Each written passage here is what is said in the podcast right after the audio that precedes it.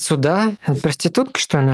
Нет, на самом деле над первым серийным советским маньяком. Ух ты. Мне сегодня сказала Стелла Гугеновна, что если она когда-нибудь будет страдать бездельем, она все таки найдет источники по суду на проститутку. А то ее все спрашивают, а никто ничего не видел. Ну то вот. есть есть одна афиша, даже без даты. М, А суд-то не состоялся. Привет. С вами Большая аудитория. Подкаст о Политехническом музее, его истории, настоящем и будущем.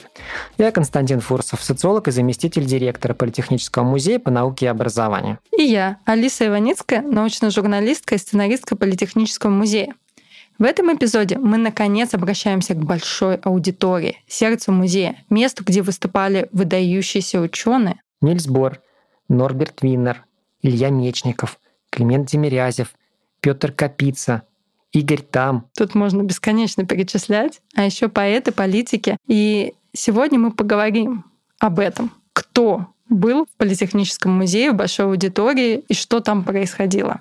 И в студии с нами Стел Гургенна Морозова, ученый секретарь Политехнического музея. Наш подкаст называется «Большая аудитория». И насколько я поняла из наших разговоров с вами, Стелла Гугеновна, вам кажется, что большая аудитория незаслуженно на себя оттягивает слишком много внимания, и наш подкаст следовало назвать как-то иначе. Да, не потому что я умоляю роль и вообще значение нашей большой аудитории в истории музея, в деле просветительства, да, но я все таки хочу сказать, что она была только в 1907 году сдана, а идея аудитории как место для встреч, для объяснения коллекции было изначально развивалась нашими основателями, в частности, Виктором Карловичем Деловосом. И даже в нашем временном помещении на Причистенке 7 в доме Степанова была небольшая выделенная площадка. Это было вкрапление в экспозицию. Экспозиция археологического перетекала э, вот в морской там э, отдел вот как-то, и все равно там были поставлены стулья, там был волшебный фонарь, и там читались лекции, есть фотографии, это просто вызывает умиление, такая небольшая площадь, но это было кредо музея принимать и на объяснение. Но Богданов все время хотел, чтобы вот эти лекции проходили с показом и демонстрацией наших предметов коллекции, потому что предметы вызывали очень большой интерес, и когда было, особенно воскресные дни, большие просто толпы посетителей окружали витрины, и когда хранители доставали предметы и им показывали, то была возможность повредить эти предметы. И вот он все долго ждал, когда же будет место для того, чтобы можно было выносить, показать, продемонстрировать э, во время лекции, а потом убрать. И эта мечта его исполнилась э, в 1877 году, и э, со строительством нашего собственного здания на Лубянской площади, и там на втором этаже так называемая большая аудитория. Она так и называлась «большая аудитория». Она была, если вы помните, центральная часть здания, она была закрыта с торцов, она была непроходная. А Вот с одной стороны у нее была химическая лаборатория, которая обслуживала эти опыты, э, демонстрации. То есть она не была чисто химическая, там просто обслуживались вот эти демонстрации. И дальше она была рассчитана на 400, по-моему, 450 мест. Огромное Да, количество людей. да, это бы это был- Большая это аудитория. наш зал, да, это наш зал геологии потом э, в советское время, в 90-е годы, это вот как раз зал геологии. Огромный зал, по-моему, 7-метровой высоты. Там висели портреты всех членов-основателей, была трибуна. Кстати, в этой большой аудитории впервые состоялись воскресные объяснения, и это шло вплоть до 20-х годов. То есть каждое воскресенье с октября по май по две лекции двухчасовых бесплатно для публики. И эта аудитория использовалась также для чтений. А в 1914 году, во время Первой мировой войны, она послужила а, помещением для лазарета. И есть замечательные фотографии, где а, на этой витрине, на этом демонстрационном столе, который служил вот трибуной для демонстрации предметов, стоит э, патефон, а, стоит кинопроекционный аппарат, потому что солдаты, поступающие в наш лазарет, были легко ранены, и их наши музейные деятели, они их просвещали, они им читали лекции, э, да, с- с волшебными фонарями, а они крутили им вот эти Такой валики. прям, да. центр Вот реабилитации. это- вот да, это лазарет. да, но нет, были и врачи, которые вот там часть сельскохозяйственного отдела была под э, врачебной консультацией. Более того, был А, а при- главное, не уйдешь. да, нет, нет, при прикладной физике был рентгеновский кабинет, так его использовали для того, чтобы э, делать рентгенографию для лечащих солдат. Причем это распространялось и на другие лазареты, к нам приходили. То есть была такая деятельность. Вот наши музейные сотрудники, они продолжали просвещать и больных солдат тоже. И даже большой уже аудитории, в новой большой аудитории, я о ней расскажу позже, там устраивались концерты, на которые приглашались раненые из э, многих э, лазаретов. Вот Мос- Хорошо, а когда, Москвы. когда вы сказали про стол, почему-то я подумал, ну вот сейчас вот будет операционный стол, и большая аудитория превратится в Нет, это был демонстрационный стол специально для демонстрации наших предметов, проведения опытов, да. Есть фотографии, когда больные лежат на этих э, э, своих э, кроватях и смотрят на... Вот кино. Там, ну, тогда да. кино не было, был фа- волшебный фонарь, Да, да. там были волшебные фонари, там не было большого экрана, да. А волшебный фонарь это, это слайд-шоу. Это проекционный фонарь. Тогда вместо всем известных сейчас диафильмов, я не знаю, позитивов, да, слайдов, вот молодежь сейчас понимает только слайд-проекторы, а это были волшебные фонари, в которые вставлялись вот такие позитивы в деревянных рамках, они назывались теневые картины или туманные картины. И вот с помощью их какие-то были беседы на темы географии, истории, вот так а, образовывали наших а, Мне раненых. кажется, тут очень важный момент про старую и новую большую аудиторию. Старая большая аудитория это совсем не та аудитория, которую мы привыкли считать большой. Вот почему я про кино сказал, это без экрана, без вот этого амфитеатра, это другое совершенно помещение в здании музея, я так понимаю, квадратное, да, или прямоугольное в плане. А, Да, с высоким оно, да. Потом, потолком. по мере того, как пристраивались крылья, открывались вот эти торцевые части, и она стала тоже проходной. Да, а вот. А новая большая аудитория это вот та, которой-то мы, собственно, Помним. видимо, и помним. В честь которой вы назвали наш подкаст. То есть я Но- подняла да. большая аудитория с самого начала. Это Ну- не место, это концепция. Она могла быть Да, в, да, на- в доме да, на Причистенке. Малюсенькая, но большая, да. Но большая. Да. Да. Но теперь давайте про нашу вот эту. Дело в том, что вот долгое время, вот даже для нас, э, музейных работников, как-то казалось, лекции, там, э, воскресные чтения, потом возобновились, э, забегу там в 1949 году, они как воскресные чтения, они проводились там же, в старой большой аудитории, понимаете? То есть она продолжала исполнять свою вот эту функцию просветительской площадки. Она потом стала называться аудиторией номер два, но в 1907 году музей получил новую аудиторию, уже, которая действительно была большая, которая была на тысячу мест, и действительно по всем своим параметрам, а, и по акустическим, по техническому оснащению, по санитарно-гигиеническим, она была лучшей аудиторией Москвы. В этом смысле ее достоинство трудно переоценить. Этот подкаст – часть обширной программы празднования 150-летия Политехнического музея. Подписывайтесь на наши соцсети, чтобы быть в курсе всех новостей. Ссылки в описании. Этот формат воскресных объяснений, которые были в старой большой аудитории, он был возобновлен в 1949 году обществом знаний в виде воскресных чтений, которые проводились в большой аудитории, новой. И там выступали выдающиеся ученые. Если посмотреть нашу коллекцию афиш, какие там были интереснейшие выступления, какие были лекции, это просто потрясающе. Я уже не говорю о том, что там выступали наши лауреаты Нобелевских премий, ну все там Капица, там Дирак приезжал, там Нильс Бор читал в 1934 году лекцию. Первый лауреат Нобелевской премии это был в 1909 году Илья Мечников, который приехал в Москву после присуждения, и вот Москву Петербург, и вот Москва его принимала именно там. В 1911 году Москва все чествовала 40-летие нашего выдающегося аэродинамика Николая Егоровича Жуковского, который очень много лет был связан с музеем, руководил отделом в комиссии при прикладной физике. И там его, опять же, вся Москва выступала. И там были Петля Нестерова, да, вот впервые вот выступал Нестеров и французский помлетчик Пегу, который повторил его вот этот опыт. Это отдельная, интереснейшая история. И, конечно, когда вы сказали, что я вот считаю, что она несправедлива на первый план, нет, не потому что я умоляю ее достоинство. Вы говорили как-то, что это сердце политехническое, это сердце Москвы было.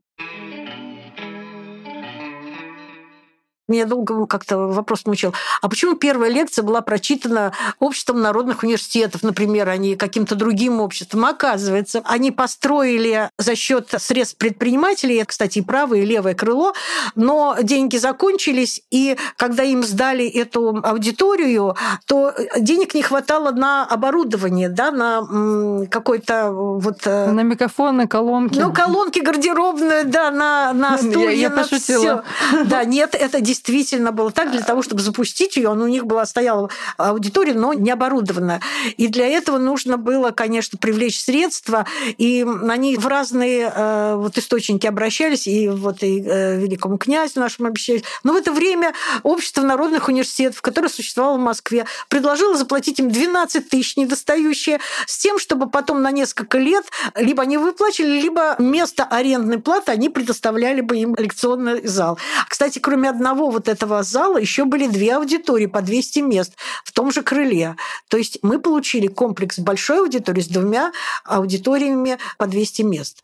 И первая лекция, естественно, состоялась э, от общества э, народных университетов. Слушайте, а вот а что мы, вот я не знаю, сидим, надо уже объявить, мне кажется, тендер, кто нам заплатит сейчас за ремонт большой аудитории, а тот первым туда Вы и знаете, едет. а потому что вот э, надо опыт предшествующих поколений просто изучать и использовать. Это всегда всегда живо. Я вообще считаю, что ученые это великая движущая сила, и такой второй пример взаимодействия с предпринимателем для пользы общественных начинаний здесь музея.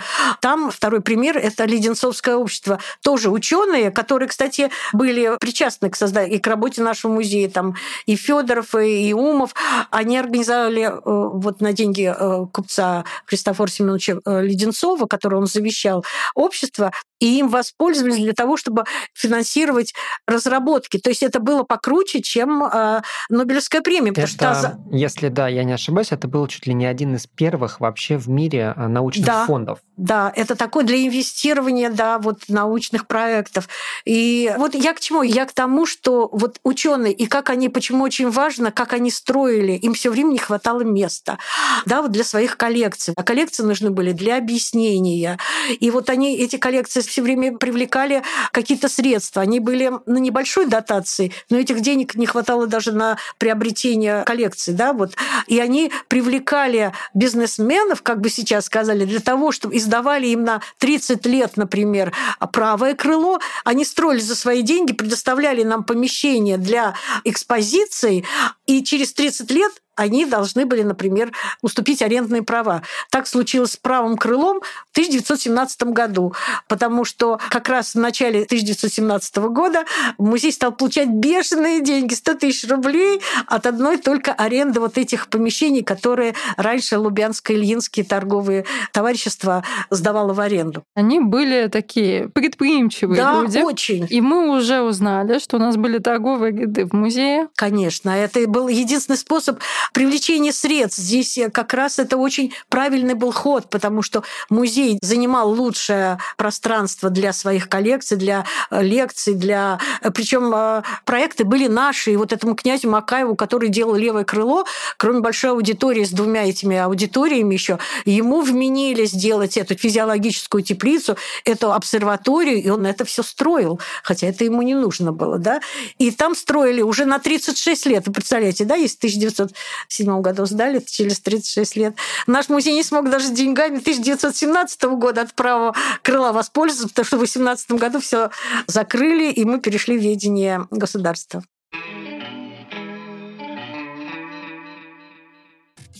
Если вам понравился подкаст, порекомендуйте его друзьям, поставьте нам оценку, оставьте отзыв на платформе, где вы его слушаете. Это поможет большему числу людей узнать о нас. Еще один вопрос из э, истории новой большой аудитории. Насколько я помню, там очень много выступало поэтов, деятелей искусств.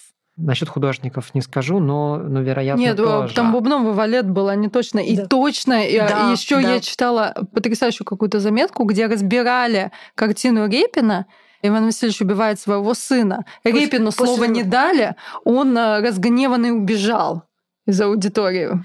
Да, ну я вам говорю, это было в центре Москвы, самая большая доступная аудитория. Мы ее, конечно, в приоритете научном обществе, но мы представляли ее всем. Как и до революции ее полюбили поэты. Конечно, кстати, тысячу человек собрать. Где можно было еще такую аудиторию в Москве? Она же прекрасной акустикой обладала. И, например, там концерт Рахманинова, последний концерт 1915 года, он его там дал. А вот уже я пришла в музей в 89 году и застала просто такую деятельность активнейшую. Там Бард Бардовский клуб у нас, э, да, вот большой аудитории, были э, филармонии, был договор с филармонией заключен, они там проводили у нас э, свои концерты, свои выступления членов филармонии. И это настолько было продумано с самого начала нашим гениальным основателем, что это работало уже на протяжении вот ста лет. Вот интересно, вы сказали, что зал уже не был на этот момент новейшей истории музея, да, уже не был самым большим, да, и, наверное, э, самым интересным с точки зрения. Ну да. Но, тем не менее, все равно в него стекались да, самые-самые А потому что публика все равно его, а, общество, да, все равно его соединяло с политехническим музеем. Они же не были посвящены вот в эти детали, они, они все равно говорили, мы идем в большую аудиторию политехнического музея. Им было все равно, потому что... На концерт. Да, да. Но есть еще история. Говорят, что Евтушенко а, вообще много лет в большой аудитории отмечал свои дни рождения. Ой, это уже новейшего времени, да, история. Этому способствовал способствовал наш директор, профессор э, Гурген Григорьевич Григорян, который возглавлял музей в перестроечные времена с, э, с 86 года по 2010 э, год. Он много чего сделал замечательного, и в частности при нем была отремонтирована заново большая аудитория, потому что она была закрыта на ремонт вот в конце 80-х, и только Гурген Григорьевич умудрился достать средства для ее ремонта, потому что там уже колпак э, пришлось закрыть, стеклянный колпак, который был украшением этой аудитории, этого зала.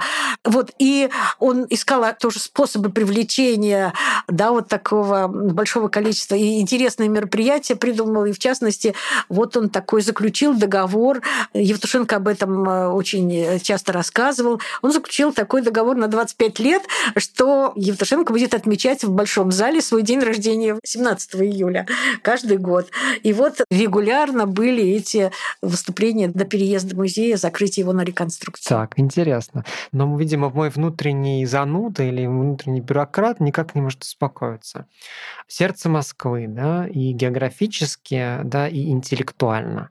И вдруг, значит, концерты, поэты, художники. Как научное сообщество вообще к этому относится? А кто вам сказал, что наука и культура разделимы? Я считаю, и мы всегда считали, что наука это часть культуры. Я же говорю, это вопрос от внутреннего да, зануда. Это, э, да, все, э, поэтому... Он вообще недалекий парень. Нет, и как раз, вот вы знаете, я посещала э, особенно активно большую аудиторию в 70-е годы, и если вы посмотрели, кто посещал вот эти все, это была техническая интеллигенция, тогда был такой вот, это работники НИИ, там а, это были академических институт, преподаватели, вот была основная публика. И для лириков, и для физиков, получается. Да, можно сказать так, да. Просто у нее возможности были вот замечательные, да, я вам говорю, там можно было... Там ведь сначала проводились опыты, и потом эти опыты потом проводились и в 50-е годы тоже. И это как-то все так соединялось, а все это в одночасье, да, вот трансформировалось в площадку для поэтических выступлений. Я нет, я хотел сказать только огромное спасибо вам за этот ответ, потому что, ну, есть такой стереотип, да, что популяризируя науку, мы должны рассказывать там только о науке, а при этом... Э, я так давно с этим борюсь. Я вообще хочу современное искусство в Политехническом да. музее скоростить вот, окончательно с научной а, популяризацией. И, и, и вот как здорово, вот я почему задал, да, этот дурацкий вопрос. У меня сегодня вообще, да, выпуск дурацких вопросов. Потому что кажется, да, что история показывает нам, что э, было совершенно иначе. Более того, мы вот мы себе изменили, мне кажется, вот где-то, то ли где-то в 70-х, 80-х годах, потому что потом это нам приходилось, вот я вам говорю, я повторяю, что я пришла в 89 году, и я увидела нашу уникальную коллекцию фотографическую, которая вдруг была переосмыслена вот нашими сотрудниками в это, вот в это время, как э, не просто технологии, да, какие-то фотографические, это был синтез развития техники и искусства. И так очень очень много разных э, направлений можно развивать. Мне же не хватает гуманитарного. Я бы очень хотела, чтобы здесь вернулось сельское хозяйство, а чтобы вернулась сюда э, к нам э, все таки медицина. Вот как-то. Вообще, на самом деле, вот такое развитие специализированное, наверное, вызвано тем, что появлялись все время отраслевые музеи. И это не случайно, потому что политехнический он же не должен подменять отраслевой музей. Он должен только указывать тенденции в определенных самых важных направлениях знаний. И дублировать, конечно, медицинские коллекции тоже нельзя. И это и даже вот столько музеев космонавтики, э, но у нас есть свое направление. Мы занимались документацией систем развитием систем жизнеобеспечения вот в космических полетах. Тоже вот здесь сложности такого центрального политехнического музея. Надо найти свое место по мере того, как э, отпочковываются и развиваются специальные музеи. Но вместе с тем, как раз благодаря аудитории, я уже сейчас не говорю слово «большая», но аудитория. Аудитория, где демонстрируется да, что-то, где, куда приходят люди послушать и посмотреть. Вот благодаря аудитории музей, на самом деле, политехнический музей, появляется какое-то уникальное преимущество. Да? То есть мы можем не обладать огромной всеобъемлющей отраслевой коллекцией. Ну, мы можем представлять, мы можем да, рассказывать, да, рассказывать ней, устами а, наших вот ученых, как, выдающихся, да, об этих, да, об этих. И таким образом мы э, выполняем завет Григория Ефимовича Чуровского, что популяризатор должен знать не только свой и представлять не только свою область знания, но быть хорошо образованным и в других областях, или во всяком случае представлять эти области. Это мы и делаем благодаря этой нашей большой аудитории. Историю хотите? Тоже про большую аудиторию. Ой, Мы... давайте, я потому что столько живу и столько узнаю нового, мне просто не хватает ни времени, ни это самое исследовать все источники, но про нее очень многое тоже люди знают. А, да. да, ну, в общем, э, история такая. Дело в том, что мы уже обсудили, что большая аудитория, да, это такое сердце Москвы, многофункциональное пространство, где выступали ученые, деятели искусств. Мы упомянули, хотя не вдавались в подробности э, там, политических партий, политических деятелей. Но еще а, я нашла просто вот такую историю, я вам ее рассказывала, оказалось, что вы э, не слышали даже не про нее. да. А, это первый судебный процесс над серийным маньяком советским. Да, я спрашивал, что сохранит, какие тайны. Вот Алиса откопала. Я, я откопала. Причем, а, честно говоря, э, источников у нас несколько исторических свидетелей. Да? То есть у нас есть Михаил Фанасьевич Булгаков, который написал «Комаровское дело», очерк судебный. У нас есть сотрудник исторического музея, специалист по русской нумизматике Алексей Орешников, дневники которого есть на сайте Прожита. И если Орешников просто мимо проходил и написал такое там, около Политехнического музея стоит большая толпа, судит убийцу 33 человек, чего ждет толпа, не понимаю то Михаил Афанасьевич Булгаков был более, скажем так, эм, углубился. Он присутствовал на этом процессе, который проходил с 6 по 8 июня 23 года в большой аудитории. Как мы поняли, привлек много людей. В общем, Комаров на самом деле был Петров, конечно. Это был извозчик Шаболовки, который встречал просто людей, каких-то крестьян, которые приезжали купить лошадь. А время какое? Период? Это 20-е годы. 20 Он этим занимался в 1922 году. Его достаточно быстро поймали, хотя э, он успел убить 33 человека. И это поразило Москву капитально, потому что вот таких массовых убийств просто не было. Ну, не было известно вот таких людей с такими ну, ладно, там, да, подраться, а вот чтобы так. А он причем это делал еще очень э, как бы сказать, безэмоционально. Вот абсолютно как настоящий социопат. И Булгакова этот сюжет привлек как раз тем, что он пытался понять психологию этого убийцы. Собственно, как все начиналось, да? То есть начиналось с того, что в какой-то момент в районе Шабловки постоянно начали находить мешки с э, телами убитых мужчин. Очень долго пытались понять, что это за дела и так далее, а зацепок не было никаких. В какой-то момент, там уже далеко не сразу, в этих мешках обнаружили все мешки овса, решили, окей, значит, наверное, лошадь кормят. Ну и потом все эти тела были перевязаны особым образом, что наводило на мысль, что это вот один и тот же человек убивает. И убиты тупым ударом по голове. Последняя зацепка, которая привела к резкому сужению круга подозреваемых, потому что извозчиков в Москве просто ну, тысячи были. На теле одной из жертв была найдена, там, голова была э, обернута в пеленку. И поняли, Какие что... кошмары. Да, поняли, да, поняли, что у этого человека, который вот методично вот это все делает, есть ребенок, какой-то маленький младенец. И вот так нашли этого Комарова Петрова. И, в общем, судили. И Булгаков пишет о нем э, примерно такое. Словом, создание — мираж в оболочке извозчика. Хроническое, холодное нежелание считать, что в мире существуют люди, вне людей. Жуткий ореол человека-зверя исчез. Страшно не было, но необычайно отталкивающе. И он описывает этот процесс, этот суд, описывает этого человека и понимает, что это просто достаточно очень глупый человек, что он просто убивал, потому что он ну, не любил людей. Для него вот что животное убить, что человека. И не то чтобы много он зарабатывал, потому что со своих жертв он брал сумму, равную стоимости лошади. Но на эти деньги он пил, и, в общем, примерно такая история. Приговорили его к смертной казни вместе с его женой, которая знала и ничего не сказала. Да, такие очевидные истории случались, потому что есть, например, в документах вот афиша там суд над проституткой, там, там... Это спектакль или все таки нет? Нет, нет, просто суд вот как-то... То есть это надо все как бы следовать. К сожалению, очень эм, мало документов вот сохранилось про период 20-х, 30-х годов. И дело в том, что мы же перешли с 18 -го года в ведение наркомата просвещения, и там э, они использовали эту нашу площадку для каких-то показательных диспутов, для, там, по-моему, был осуждали безбожника, или на, наоборот безбожники атеизма осуждают. В общем, такого рода площадка использовалась для, в частности, наверное, судов. Завершая наш сегодняшний разговор, я на самом деле хочу вернуться к э, тезису, который озвучила Алиса. Мне очень понравилась эта идея о том, что большая аудитория — это концепт. Да? Это действительно идея, вокруг которой собралось Более того, сообщество. А, а, Алиса права на сто процентов, вот э, придя к этому заключению, вот прослушав вот все наши речи, действительно от этой крошечной, да, вот этой аудитории через большую, да, вот которая стала лазаретом, через новую большую лучше. Мы же вышли сейчас, она вышла в город. Обратите внимание, что к большой аудитории пристроено огромное пространство амфитеатра.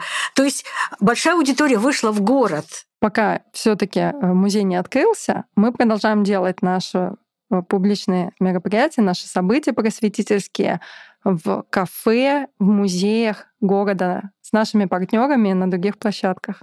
В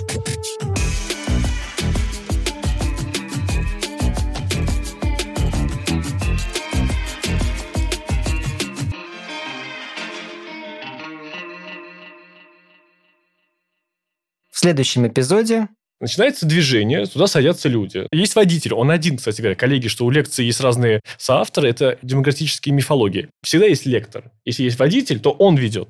Да. У лекции всегда хороший, есть модератор он все равно модератор, вот как сейчас Алиса. Да? Человек, задающий рамку. Ну так вот, там идея в том, что люди, которые едут в маршрутке, я долго не мог понять, как это устроено, они определяют, куда они едут, как они едут и по какому маршруту с помощью постоянного, непрекращающегося, ну, скажем, назовем это диалогом или обсуждением.